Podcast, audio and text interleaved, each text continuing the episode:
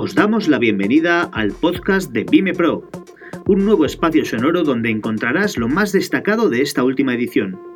Descubre todas las novedades y tendencias de la industria musical contadas por sus protagonistas.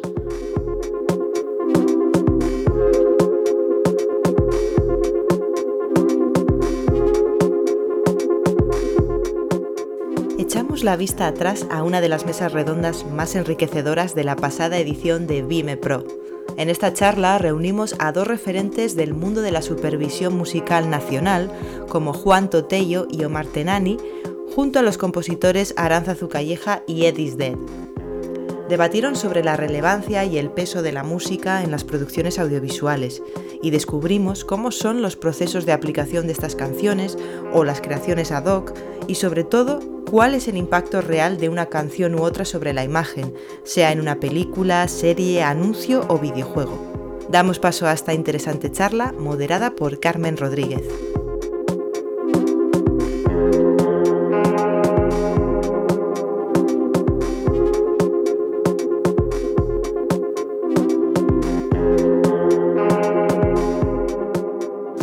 Hola, buenas tardes. Bienvenidos y bienvenidas a este panel del valor de la música en los contenidos originales em, y también a los que y a las que nos estáis viendo desde casa. Creo que vamos a empezar y es lo más oportuno eh, presentándonos un poco. Tenemos a los Music Supervisors aquí a mi izquierda y a mi derecha a, los autores de la música. Así que, ¿por dónde empezamos? Aran, ¿te apetece? ¿Mm? Dale. Bueno, eh, Arrachaldeón, buenas tardes. Eh, yo soy Aran Calleja, eh, llevo 20 años dedicándome a hacer música para el audiovisual. Eh, mi trayectoria se vio un poco definida porque vengo de estudiar Bellas Artes y, violín en el conservatorio, entonces de, la suma de los dos caminos, bueno, pues llegué hasta donde estoy ahora. Eh, creo que uno de los proyectos más importantes en los que he trabajado posiblemente me haya traído hasta aquí ahora, que es la película El Hoyo, que ha sido la sorpresa ahora durante el confinamiento. Y bueno, yo creo que con esto más o menos, ¿no? Tengo más eh, películas de las que podría hablaros, pero luego comentaré cuando surja. Bueno, yo me llamo Edu Ostos, aunque cuando hago música firmo como Edis Death He hecho mil cosas de música con más bonitas y menos bonitas, pero supongo que aquí estoy un poco por todo el trabajo que hago en el estudio relacionado más con la publicidad o con cómo monetizar a lo mejor de otra manera lo que no es solo la vía artística, sino pues dando soporte o bien sea anuncios o danza o teatro o bandas sonoras, etc. Eh, vengo del plano más músico de rock y luego me pasé a la electrónica y ahí acabé montando un estudio y bendita la hora en que decidí diversificar ese estudio porque básicamente ahora mm, tengo bastante trabajo gracias a eso, por cómo está el tema del directo. Entonces creo que es muy importante, parte de lo que hoy se va a hablar aquí, sobre todo para, veo mucha gente joven, eh, cómo podéis tener una vía, aparte de ese mm, hito artístico que todos en algún momento de nuestra adolescencia buscamos, el, poder tener otra vía de escape que es muy bonita y a veces es más libre que la propia industria de la música en sí. Genial, gracias Edu. Eh, yo soy Juan Tomás Tello em, y bueno, llevo vinculado a la música de alguna u otra forma desde, desde bien pequeñito. Y eh, estuve trabajando en, la industria discográfica, pasé por diferentes departamentos, eh, en EMI, en Virgin. Ahí conocí un poquitín cómo funcionaba un poco la industria, la actividad de las diferentes empresas. Y em, estaba en el departamento de AR y me llamaron para dirigir el departamento de AR de una productora audiovisual que era líder en ficción en España. Y es en el seno de esta productora donde aprendo un poquitín al estar en contacto con eh, productores ejecutivos, showrunners, guionistas, eh, gente de producción, es donde pues, conozco digamos, eh, el oficio de la supervisión musical y pues, bueno, hice un montón de proyectos en aquella época, pues, Los Hombres de Paco, Vis El Embarcadero últimamente, La Casa de Papel. Ahora estoy con otros proyectos, con Sky Rojo, La Casa de Papel estamos haciendo la quinta temporada, Sky Rojo. bueno, un montón de, series. Hola, ¿qué tal? Yo soy Omar. Eh, nada, yo empecé a trabajar en esto también desde muy jovencito. Tuve suerte de, siendo músico y estando muy interesado en el diseño sonido, entrar en, Canal Plus y empezar a hacer ahí un poco mi andadura profesional. En, esa casa estuve un montón de años trabajando en el departamento de música y, diseño sonido, donde he aprendido un poco toda esta, esta profesión y donde me he estado formando incluso en los tiempos de la fusión con Movistar.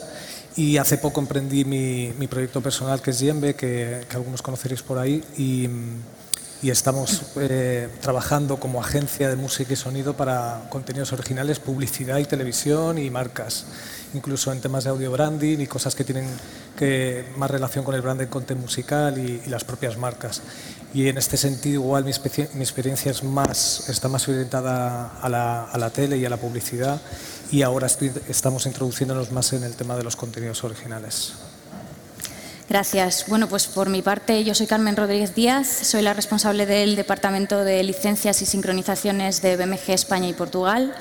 Llevo poco más de 10 años trabajando en esta industria. Empecé en EMI Music Publishing eh, y, bueno, tras un breve periodo de tiempo trabajando en Derecho Publicitario, perdón, empecé en el departamento de Film and TV de Universal Music Publishing hasta que en 2018 entré en, la familia BMG. A lo largo de todos estos 10 años eh, ha cambiado mucho el negocio de, la música en contenidos audiovisuales, pero si nos vamos más atrás, pues hemos visto... Mm, cómo la forma de crear música y de posicionar esa música en los contenidos originales ha cambiado mucho, pues desde las grandes canciones de la historia del cine, como puede ser Over the Rainbow o Singing in the Rain, hasta las míticas bandas sonoras de series como El coche fantástico, em, y hasta dónde estamos ahora, que podríamos decir que es el boom de las plataformas que tiene, desde mi punto de vista, una predominancia clara de las sincronizaciones y con ello también una proliferación de, los music supervisors, ¿no? que poco a poco empiezan a, tener relevancia y a profesionalizarse en, nuestro país. Del mismo modo, otro sector, la publicidad, eh, pues tiene muchos matices, ¿no? también por las fluctuaciones del mercado y la inversión publicitaria que ahora mismo está bajo mínimos Em, pero se han pasado de los míticos jingles de Colacao famosa, ¿no? un poco por poner ejemplos, hasta pues, las canciones hits, grandes hits preexistentes. Eh, mm, como Ain't No Mountain High Enough, que, que sincronizó Telefónica, yo creo que en el 99, si os acordáis, había, había mm, recopilatorios ¿no? de la música de los anuncios, la música de la tele y bueno, también eh, la búsqueda por parte de las agencias y de las marcas de, músicas hechas ad hoc o también buscando un poco eh, sustitutos a canciones que les gustaría licenciar pero por determinadas razones no pueden. También queremos hacer una breve mm, mención a la industria de los videojuegos que, que han sabido adaptar perfectamente la música a esos contenidos eh, la banda sonora de, de, Last of Us está compuesta por el ganador de dos Oscars, Gustavo Santaolalla, eh, la que ha liado Fortnite también con, conciertos, entre ellos el de Travis Scott, que reunió mm, en 15 minutos a 12 millones de personas a lo largo del mundo. Y, el de FIFA, por ejemplo, el último, ¿no? Lo están lanzando y ese lanzamiento ha llevado pues, a hacer una serie de streamings con las bandas que han formado parte de esa banda sonora. Entonces, bueno, mm, em, me callo un poco por mi parte.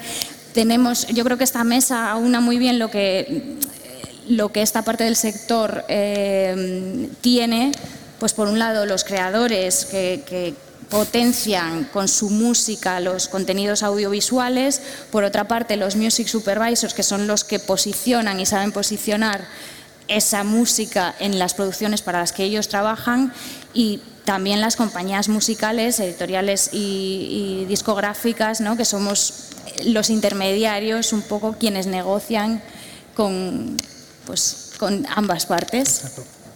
Así que bueno, mm, creo que podemos empezar por, los autores, ¿no? que sin ellos pues la música mm, no, se, queda, se queda sin contenido esta mesa.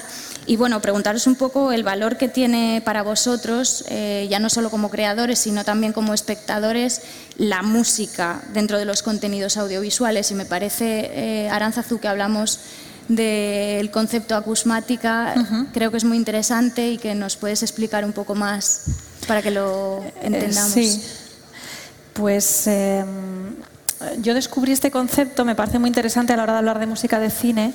El concepto de acusmática viene de la antigua Grecia y es una manera de, es un concepto que se refiere a lo que se escucha pero no se ve. Es como que no vemos la fuente Mm, que produce un sonido que sí que escuchamos. ¿no? Entonces a mí esto me parecía una manera muy interesante de introducir lo que, lo que es la música para el audiovisual, en mi caso concreto para el cine, que es el ámbito en el que más trabajo yo. Creo que si la música de cine mm, mueve tanto y es, y es, un concepto tan enigmático, creo que tiene mucho de, de esto, ¿no? De, en realidad es un truco, es el truco más grande que tiene el cine, ¿no? El cine todo, en el cine todo es mentira y para mí la mentira más grande de todas es, proviene del mundo de lo sonoro eh, y especialmente de la música, porque la música del cine es mentira. Eh, esto lo sabemos todas y todos. Entonces, no ver la fuente de la que proviene la música, pues eh, genera como cierta, cierto misterio. ¿no?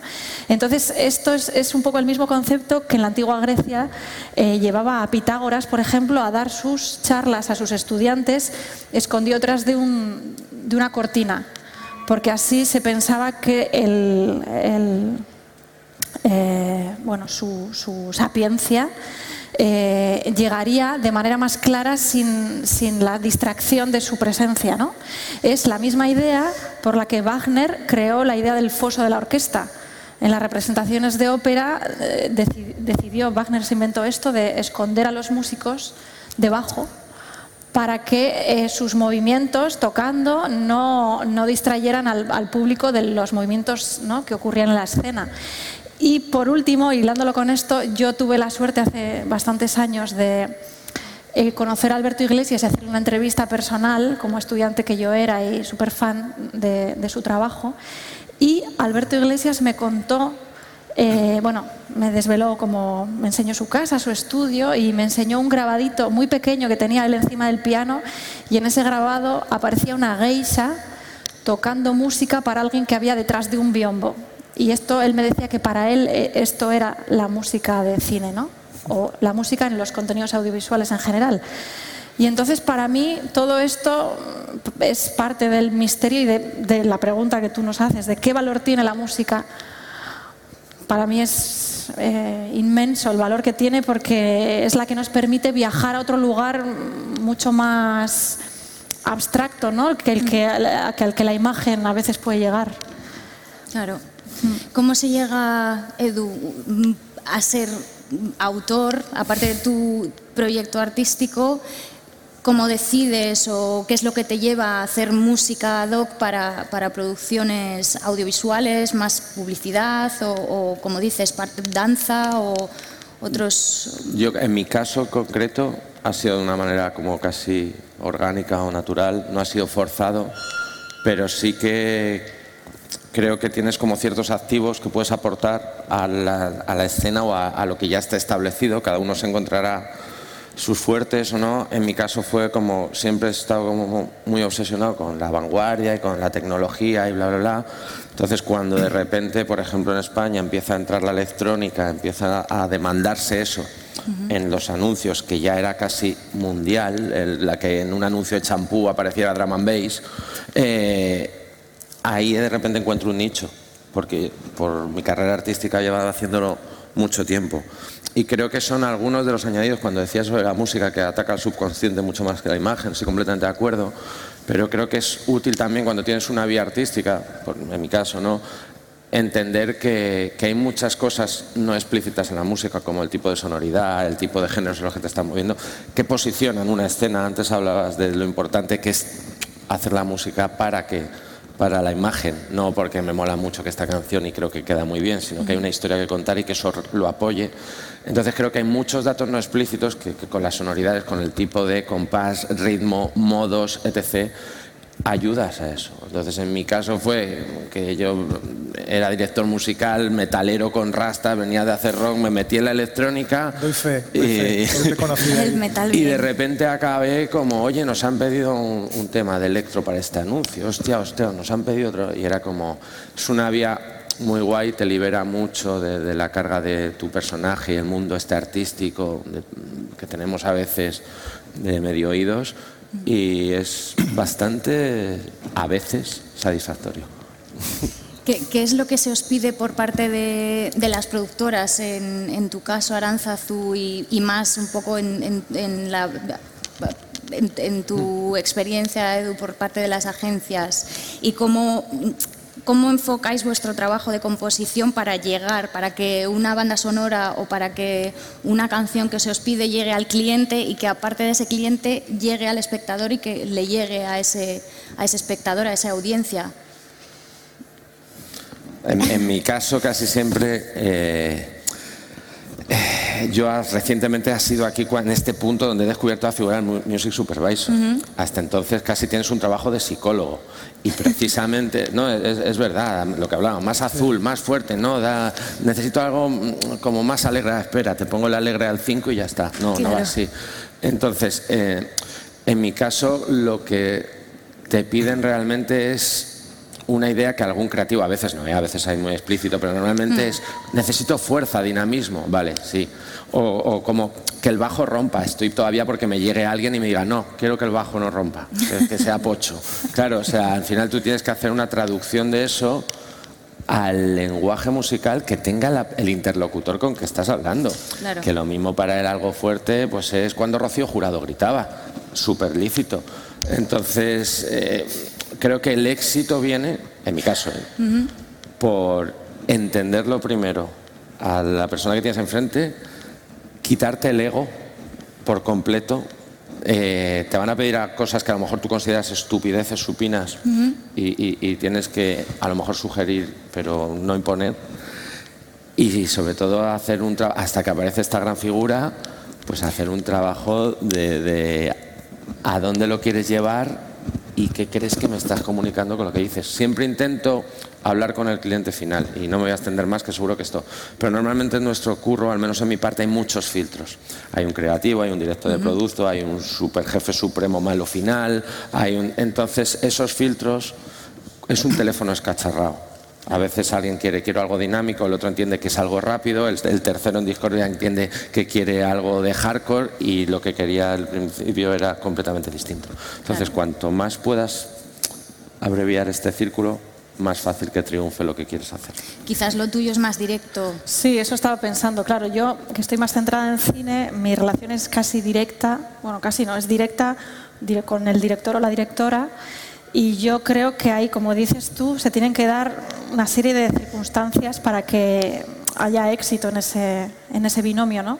Yo, de- por mi parte, creo que ahí tiene que haber eh, un oficio detrás, un saber hacer las cosas, mucho de intuición y, y luego una- un concepto que me encanta, me gusta mucho pensar en esto, que es el del happy accident, ¿no? que de repente ocurra, ¿no? Porque tú puedes hacer muy buen trabajo y ese director o directora tener una muy buena idea, pero hay veces que no es bastante con eso.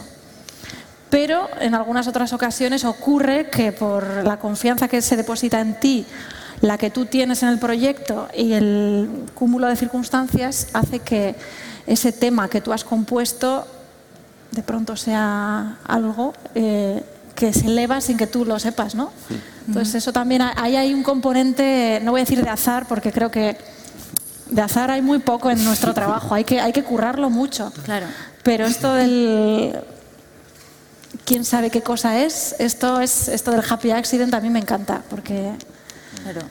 Yo creo que los music supervisors también se encontrarán con accidentes felices. Eh, creo que, que- que esta figura de music supervisor que existe en industrias más masivas, como puede ser Estados Unidos, Inglaterra, Alemania, eh, está llegando a España por, la proliferación de las plataformas, también de las producciones locales y por el valor que esas producciones locales tienen, que, hay que hacerlo mm, constar y tenerlo en cuenta. Y, y lo que decías tú, Edu, les viene muy bien a los autores y también a las compañías que exista una figura como la vuestra. Lo decía un poco, ¿no? Interpretar un poquitín qué es lo que necesita, qué es lo que, lo que tiene que hacer un músico, porque los lenguajes, digamos, en ficción y en música eh, son diferentes, ¿no? Y cuando decía Edu, oye, que quiero algo fresco, quiero algo elegante, quiero algo tal, bueno, ¿y qué es esto, no? O sea, a un músico le tienes que dar una serie de directrices un poco más, eh, un poco más concretas, ¿no? De lo, de, lo, que tiene que hacer, o incluso utilizar referencias, pero este tipo de cosas eh, que utilizan, pues claro, pues no lo saben. De la misma manera, los músicos también en, en ficción deben conocer también el lenguaje de, la ficción, sobre todo los procesos, eh, los tiempos en los que se encuentran, pero conocer muy bien también eh, el lenguaje de la ficción. ¿no? Es, un poco, entonces nosotros a veces sí que hacemos mm, de intérpretes, digamos, ¿no? cuando hablamos con, eh, porque como supervisor musical, pues bueno, tienes más conocimientos musicales evidentemente que alguien de ficción. Entonces, claro, somos intérpretes de cuando alguien nos piden algo fresco, pues le tenemos que decir al, músico, pues oye, algo más concreto, oye, mira, estamos buscando algo así. claro, al final un music supervisor, que creo que hay una, una definición muy clara, es un profesional cualificado que supervisa todos los aspectos relacionados con la música en el cine, en la televisión, en los videojuegos y en, cualquier mm, plataforma o medios audiovisuales que existan y los que, y los que están por venir. Entonces, también los music supervisors tenéis un trabajo súper creativo. Eh, Sin duda.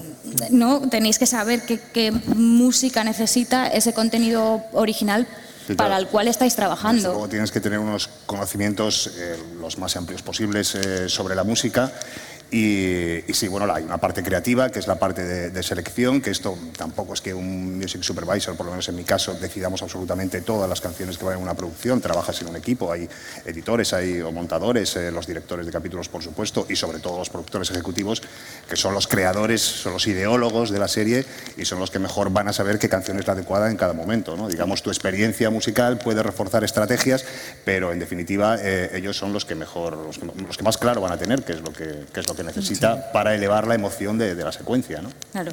¿Y, cómo es ese proceso? Eh, es decir, que partes de, un, de, una reunión, lo primero que tienes al, proyecto que te vas a enfrentar lo tienes que conocer. Aunque lo vas conociendo, digamos, eh, eh, a lo largo de, los procesos, pero tienes de inicio tienes que tener un punto de partida que es una reunión con los productores ejecutivos o eh, con, los creadores. También estará el director de producción para hablar de dinero. Estará, bueno, y es, una, fase muy embrionaria del proyecto donde, donde a lo mejor hay dos guiones, los dos primeros capítulos, pero están en una versión que, para que te hagas una idea, un capítulo puede tener, un guion puede tener a lo mejor 32 revisiones y estás en, una, en la revisión 5, quiero decir que es todo muy embrionario y ahí ya te vas a encontrar eh, canciones escritas en guion, que bueno, pues, eh, y luego ahí tienes que hacer un montón de preguntas, eh, pues el, público objetivo para el que va, el horario, el canal al que va, el casting es muy importante porque ahí me facilita mucho, para mí no es lo mismo poner una canción a una, a, una, actriz que a otra, o sea, algo me, me está inspirando, ¿no? Necesitas sacar toda esta información, el presupuesto que vas a tener, el presupuesto que tienes para las músicas, qué tipo de serie es, es una comedia, si es no sé qué, o sea,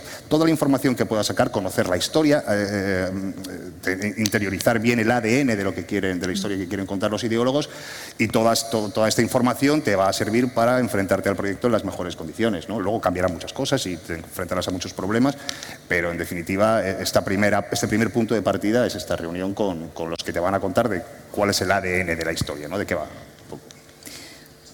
He hablado con algunos otros music supervisors que dicen que, bueno, que sí, que es muy como pues muy creativo y es que me gusta mucho este curro, me encanta la música y sé mucho de música, pero no vale solo con eso. No, hay mucho más detrás de elegir la música o de me gusta esta canción y es mi canción favorita y la quiero meter en X secuencia, que a lo mejor luego mm, es imposible por lo, por lo que sea, ¿no? Pero tienen, tenéis muchas más cosas que hacer que esa parte que a lo mejor es un La parte artística es muy bonita, es muy bonita, eh, la puedes compartir en equipo, es muy bonita y es súper importante, pero igual de importante es la parte burocrática, efectivamente. Si tú mm. quieres eh, introducir, incluir eh, contenidos con derechos que pertenecen a terceros, los quieres incluir en tu propia producción, tendrás que licenciar las cosas. De nada sirve encontrar la mejor canción del mundo para la secuencia que tienes que musicar si no la puedes, si no la puedes incluir, porque, porque no has cerrado la parte burocrática. Claro. Eh, luce más la parte creativa, pero desde luego la parte burocrática es, es imprescindible, es imprescindible. Sí, en publicidad es verdad que eh, es como lo que contaba Juanto, que lo hablábamos antes, ¿no? que es como una fer de verano y en, en, una serie es como una relación ¿no? larga. Es decir, eh, pasa lo mismo que ha contado Juanto, pero en chiquitito y mucho más rápido, mucho más comprimido, ¿no? y tienes que meterte en el guion con los creativos y con los, eh, los de cuentas y, la, y, y, el equipo de producción de la, de la agencia, en este caso, y la productora que va a hacer el anuncio, y entender muy bien qué es lo que quieren contar y saber muy bien cuánto dinero hay, qué tiempos hay, eh, qué se puede hacer, tener un plan B, incluso C y D en algunos casos, para no pillarte los dedos y, y, llegar, porque es verdad que los tiempos son mucho más reducidos. Lo mismo pasa con televisión. Y, y por supuesto que son, son, son eh, digamos que son eh, diferente, mismo, mismo sitio, distinto lugar, ¿no? de alguna manera, y, y, es mucho más rápido. Pero sí, totalmente. Si no estás, o sea, todo el mundo quiere poner su canción en, en, ese, en, en la producción, ¿no? tanto en una serie como en una secuencia o en un anuncio, y el supervisor tiene también que defender por qué puede ser o por qué no, o por qué es mejor ir por otra dirección, etcétera, ¿no? por muchas razones creativas y de, y de gestión. Las eh, agencias o las marcas para las que trabaja un Music Supervisor eh, os, os, pedirán una serie de servicios, eh, como cuáles. me dedico solamente al clearance de derechos o mmm, tengo un roster de autores con los que trabajo para los claro. que eh, o, un poco todo. Sí, un poco todo. Al final ahí, en, el mundo más de publicitario de televisión, que creo que te refieres, eh, al final tienes que estar en todo, ¿no? Y, la creación original es una parte fundamental. Supervisar a, a creadores como, como Ed o como Aran y poder trabajar con ellos y, como bien decían, traducir lo que los que están al otro lado y que te están encargando el proyecto eh, traducirlo en arte para que el creador pueda hacerlo, ¿no? Y en, incluso en términos técnicos, ¿no? Porque al final lo de quiero un bajo que lo pete a lo mejor es que tiene que ver con que tenemos que meterle distorsión en el máster. O sea, que, que al final eh, estar incluso en la parte de producción y poderte sentar en la silla con un tío como él y, y hablar su lenguaje es súper importante, ¿no? Y, y, pasa también en ficción, es decir, que los encargos que se hacen a, ad hoc para una secuencia especial en un capítulo, pues por supuesto tienes que estar al, al, al quite y tienes que saber también de la parte de producción musical y entender ese lenguaje. O sea, que tienes que tener un poco como ser el señor lobo que está se va cambiando el sombrero y sabe estar en, en, en, muchos, en muchos puestos, ¿no? Y entender el tuyo, por supuesto, como bien hablabais es fundamental, ¿no? Entender quiénes son, quiénes tienen los derechos y con quién tienes que negociar y que son tus mejores amigos para poder licenciar una canción. Tendréis mmm, anécdotas varias de canciones que habéis querido licenciar o que os han pedido y que no han salido.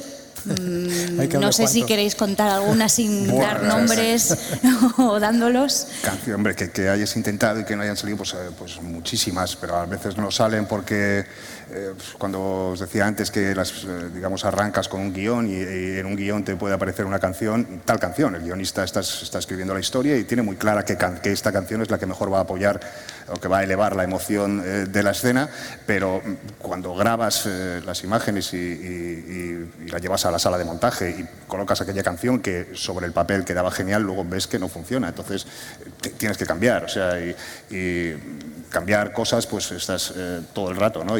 Puede ser también que te puedan rechazar alguna, alguna licencia por mucho dinero que tengas y que te rechacen una licencia, pues yo qué sé, por, pues, pues porque la escena tiene mucho sexo o violencia o, ya hay algo que, los autores o, los propietarios de los derechos pues no, no quieren, eh, digamos, estar eh, asociado a esto y, te pueden rechazar una licencia. Pero en mi caso son, son las menos, casi todas las, eh, no sé, yo te diría que en un 99,9% eh, todas las canciones que hemos elegido eh, las hemos llevado a, Has a buen tenido puerto. éxito, sí, sí. sí. sí. Pero doy, doy fe. Haber, sí, ¿no? Omar, por tu parte supongo que también, o, o, o lo que nos contabais antes con Edu, ¿no? De, eh, nos están pidiendo mm, una alternativa para una canción súper conocida que no pueden licenciar porque no tienen dinero o porque a lo mejor lo que dice Juanto, ¿no? Hay un porcentaje de casos en los que por mucho dinero que pongas encima de la mesa. El no derecho moral, ¿no? Claro, exacto. Que cuando el autor dice, oye, no, eh, yo recuerdo un caso en Canal Plus que no quería eh, salir con nada relacionado con toros, ¿no? Y ahí había un canal de toros, una campaña de toros, y por supuesto que ahí no hay nada más que discutir. Chapó. Lo entiendo, yo también los odio y, me parece súper lícito que lo haga, pero claro, ya era, al final era un empleado que tenía que intentarlo, ¿no? Y, tenía unas órdenes y tenía que, que, pasaba, y efectivamente no pudo ser, ¿no? Pero es verdad que lo que es muchas veces tomar la decisión antes de tiempo, ¿no? En publicidad sobre todo que va tan rápido, sabes que esa canción eh, tan conocida y tan bonita no la vas a poder pagar con el dinero que tienen, ellos se empeñan y mientras ellos se empeñan y les ayudas o, incluso delegas esa gestión de pedir los derechos con la discográfica, yo ya estaba armando en ese caso el plan B con Ed y con otros dos autores para tener, hacer un pitch y presentar tres propuestas que de alguna manera tuvieran algún tipo de, de, de, recuerdo a esa canción sin llegar a ser un sons alike, pero eh, cogiendo lo mejor de esa creatividad que un creativo había, pues que al final la canción muchas veces la dije mismamente uno del equipo creativo que, le encanta y la mete sobre guion y al final todo el mundo compra la idea porque es un temazo, pero sin pensar en la realidad de que no van a poder usarla. ¿no? Y efectivamente al final no se pudo usar y, y usamos un tema que hicimos con, con Ed, que quedó guay y que funcionó muy bien y que nos dimos una paliza seria para, para producir en un tiempo además muy, muy justo. El otro día un cliente me decía, no es un sound alike, es un mood alike. y yo, cuidado con, con, esa línea que es peligrosa. Muy peligrosa. De hecho, es mejor dar la vuelta y decir, no, vamos a hacer algo que es mejor. Es decir, siempre vender un poco ¿no? al, que está al otro lado y decirle, no, es que va a molar más. Que o sea, tu canción es una gran idea, pero esto va a ser mejor. ¿no? Claro. Yo creo que la pregunta es un poco redundante, pero ¿creéis que os beneficia que haya figuras como la suya eh, para mover vuestra música o para gestionar un poco eh, vuestro trabajo? Y si realmente creéis que os beneficia, que creo que sí, ¿en qué os beneficia como autores? Yo, como os contaba antes, eh, en lo que es la industria del cine, no, no he trabajado nunca con una figura como Music Supervisor. Posiblemente sea de gran ayuda porque efectivamente conviven las canciones preexistentes con lo que, con lo que se les pide a las compositoras, ¿no? a una compositora como yo. De hecho, yo ahora tengo un, proyecto eh, futuro en el que se están pactando un poco eh, los presupuestos a partir de eh, las canciones preexistentes que quiere el director que vayan en la peli.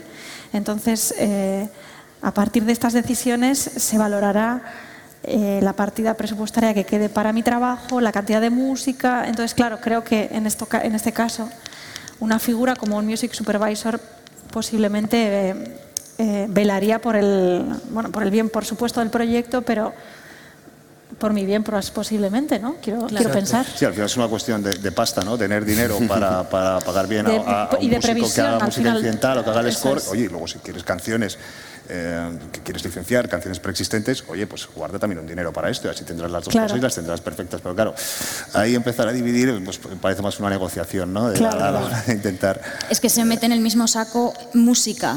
¿No? dinero para música y entonces reparto eh, para la compositora de la banda del score y Mm, el dinero para las músicas preexistentes. Pero ahí está porque los americanos sí que meten, o sea, siempre trabajan con, o muchas veces hay supervisores musicales en películas que apenas tienen eh, licencias de canciones, porque realmente ayudan a esa gestión. O sea, es un ejemplo buenísimo de que ahí un supervisor musical puede ayudar a los productores ejecutivos a saber cómo manejar el dinero para las dos cosas, hacer un estimado, como hablábamos antes, ¿no? que se puede siempre hacer un estimado previo y, a que el, eh, que el compositor no se le, no se le, ¿no? No se le toque su presupuesto o que, o que, o que vaya bien la decisión, ¿no? que no se tome mm. al aire. ¿no? Es que a lo mejor no nos da. Pues un supervisor te ayuda a que esa decisión esté bien tomada desde el inicio y que tú no en ese momento sepas que estás dentro o no. O sea mm. que es un ejemplo, ¿no? Los americanos siempre hay supervisores musicales en prácticamente todas las películas. Es que la, la definición a la que nos referimos antes mm, creo que era americana. y es que el music supervisor mm, supervisa todos en su sentido más amplio los aspectos que de la música con en los contenidos audiovisuales y, bueno, yo, yo creo que, que, va cambiando poco a poco aquí en España. Sí, y creo que hay algo que, que no hemos mencionado y, que creo que la figura del music supervisor es vital y es cuando las cosas van mal. Es decir, cuando va bien, o sea, sobre todo hay escenarios distintos. Estamos hablando aquí de cine, de publicidad, y pues yo cuando hablo con un coreógrafo y estoy con él decidiendo, ah, bien. Pero cuando a lo mejor ha habido un cambio de última hora por cliente a 15 días de la entrega, el tiempo que vamos a perder en mails o en reuniones con el equipo creativo, pasándoselo al cliente, que yo haga una maqueta o tal, ahí creo que la figura del Music Supervisor es vital, porque es ahorrar muchísimo tiempo y al final es lo que estamos pagando en esos. Sí, al final la experiencia de un music supervisor, el tener recursos, oye, pues mira, no puedo licenciar esta canción, oye, pues puedo eh, eh, crear un equipo de, eh, dirigir un equipo de, producción musical e intentar crear algo ad hoc, ¿no? Además esto en ficción se hace mucho porque además, imagínate que quieres un bolero muchas veces, pues claro, las letras de las canciones preexistentes están ya ahí, a veces no casan perfectamente con, con la trama que estás contando, pero claro, si tú eres capaz de montar un equipo que puedas hacer un bolero eh, y además eh, llamas a un par de guionistas para que te hagan la letra, van a casar perfectamente la letra con la trama y todo va a subir, que en definitiva es lo que tiene que hacer la música en ficción, ¿no? es apoyar la historia. La historia se está contando con las imágenes y tal, pero la música forma parte de la historia, o sea, tiene que crear historia al igual que el sonido, ¿no? Tiene que crear la historia al igual que las imágenes y, que, y, lo que están contando, ¿no? Entonces, un poco... Sí, ya decía George Lucas ¿no? que, que, la mitad de sus películas era la banda sonora. ¿no? Y no se refería solo a la música, se refería también al diseño sonido, que es uno de los grandes pioneros del diseño sonido en cine ¿no? y que le ha dado mucho valor a esa industria también. Y, él hablaba de que era la mitad, ¿no? Y además eh, tiene toda la santa razón, porque si tú te pones en una película de, Star Wars y le vas al mute al, volumen, pues, pues, no hay película, ¿no? Pero una suya y cualquiera, o sea, realmente hay que darle ese valor y por supuesto que la música y el resto de la banda sonora es la mitad de la historia. Eso es un ejercicio que se puede hacer muy bien. Eh, ponerte una escena que te guste mucho, quitarle, ponerla en mute y ver. Sí, sí. o incluso, incluso cambiar. Eh, cambiar. Me acuerdo que, en un eh, eh, joder, en redes, en el, programa de Punset, que hablaba así sobre la música y tal, y había un, programa que, que, una misma escena habían puesto ahí a un, a un, chico y a una chica. El chico se acercaba, la chica estaba como comiendo en una mesa, el chico se acercaba con su bandeja, se ponía en la mesa del lado y las musicaban con con, dos cosas súper antagónicas. ¿no? Por un lado, eh, una música así como melódica, como de amor, entonces, joder, parecía que estaban ligando, ¿no? pero de repente eh, cambiaban y ponían música como, eh, como de miedo, como si la va a hacer algo, la va a hacer algo.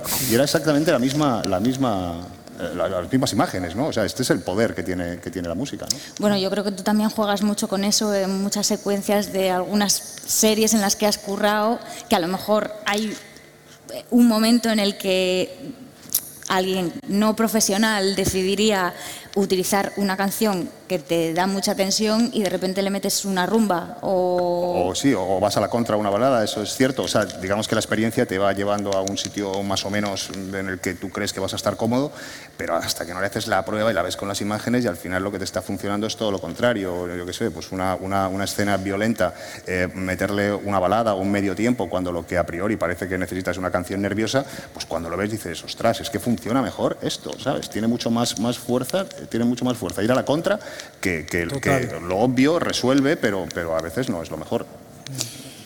Creo que nos queda poco tiempo. Eh, una última pregunta, si me dejáis, eh, a futuro, ¿no? ¿Cómo veis eh, la profesionalización del sector?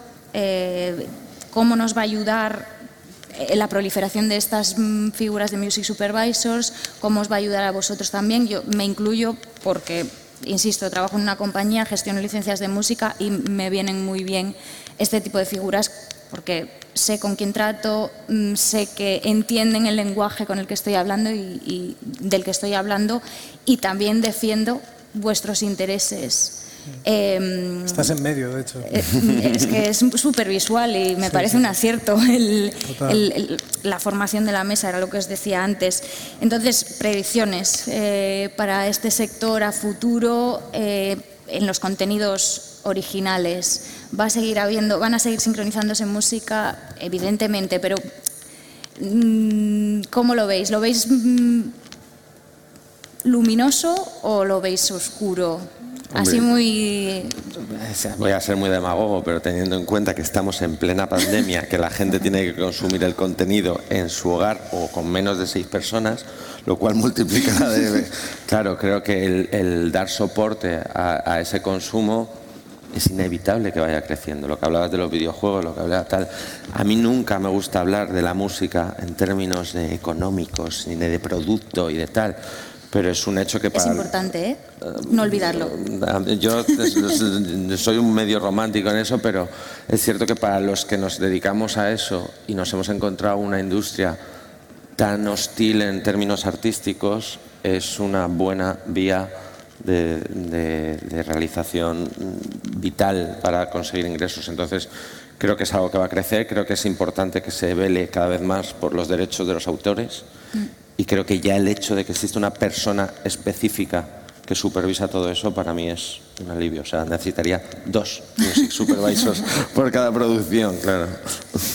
Sí, yo estoy totalmente de acuerdo. Yo creo que si algo ha quedado claro con, sobre todo con el confinamiento que hemos pasado en primavera y la que nos viene ahora, es que necesitamos consumir, necesitamos crear, compartir y consumir cultura y que las plataformas digitales han, han abierto un mundo aún de manera más evidente de, pues eso, de, para poder compartir, consumir y que de hecho acabamos de estar, os estabais hablando de no sé cuántas series hace un momento, que sí hemos visto Colapso, que sí, eh, y hemos, hemos, acabamos de comentar también que eh, por si acaso nos tuviéramos que confinar, qué bien tener proyectos en los que poder trabajar, que es mi caso, ¿no? Entonces yo pienso que es un momento extrañamente positivo tal vez y que efectivamente la, la figura de alguien que supervise la música en los contenidos audiovisuales me parece que debería estar cada vez más presente porque hmm.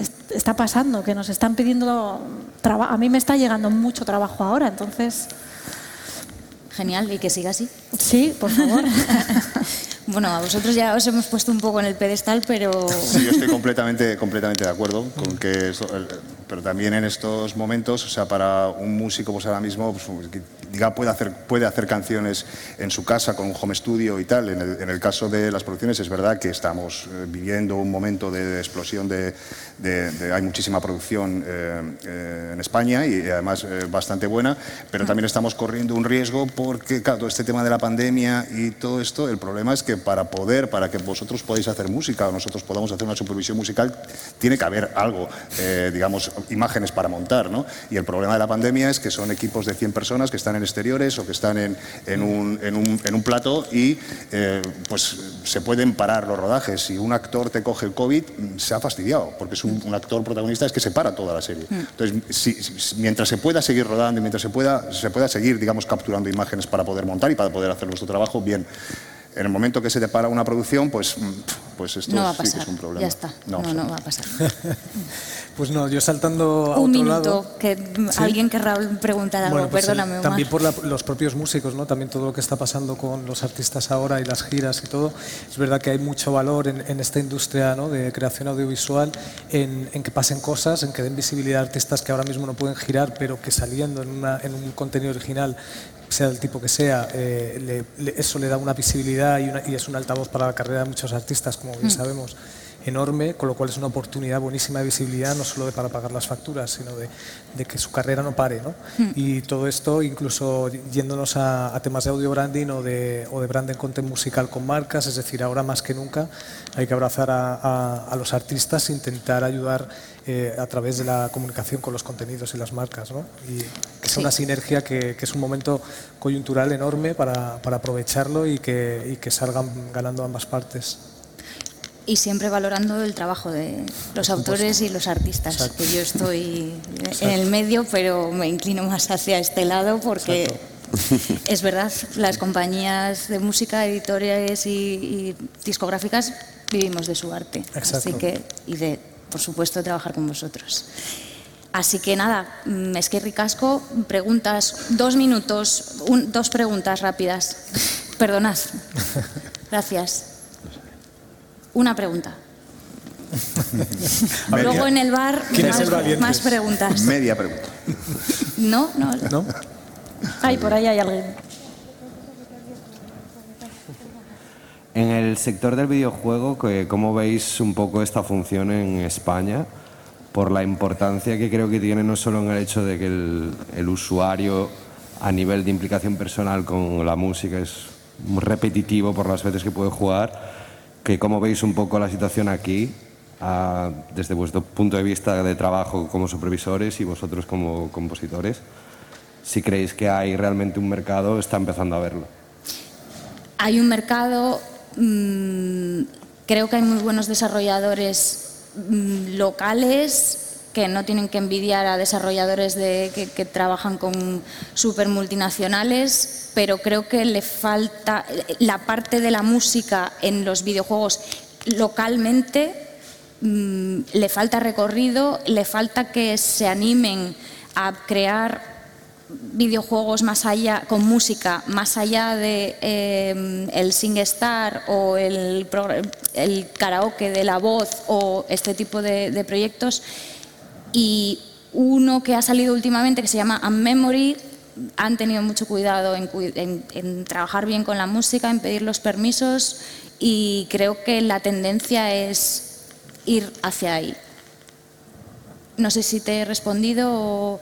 Yo, yo, yo me encantaría que hubiese más industria que se hiciese aquí, que todas las mmm, producciones de videojuegos que se hagan en España, pues que se queden en casa y que, que, todos podamos ayudar también, las discográficas y las editoriales también, y que lleguemos a hacer cosas tan gordas como el FIFA o como, o como lo de Fortnite, por ejemplo, que hemos dicho.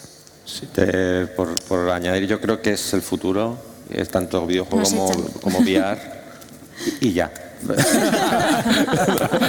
Perdonad. Muchas gracias. Gracias. Vamos, ¿no?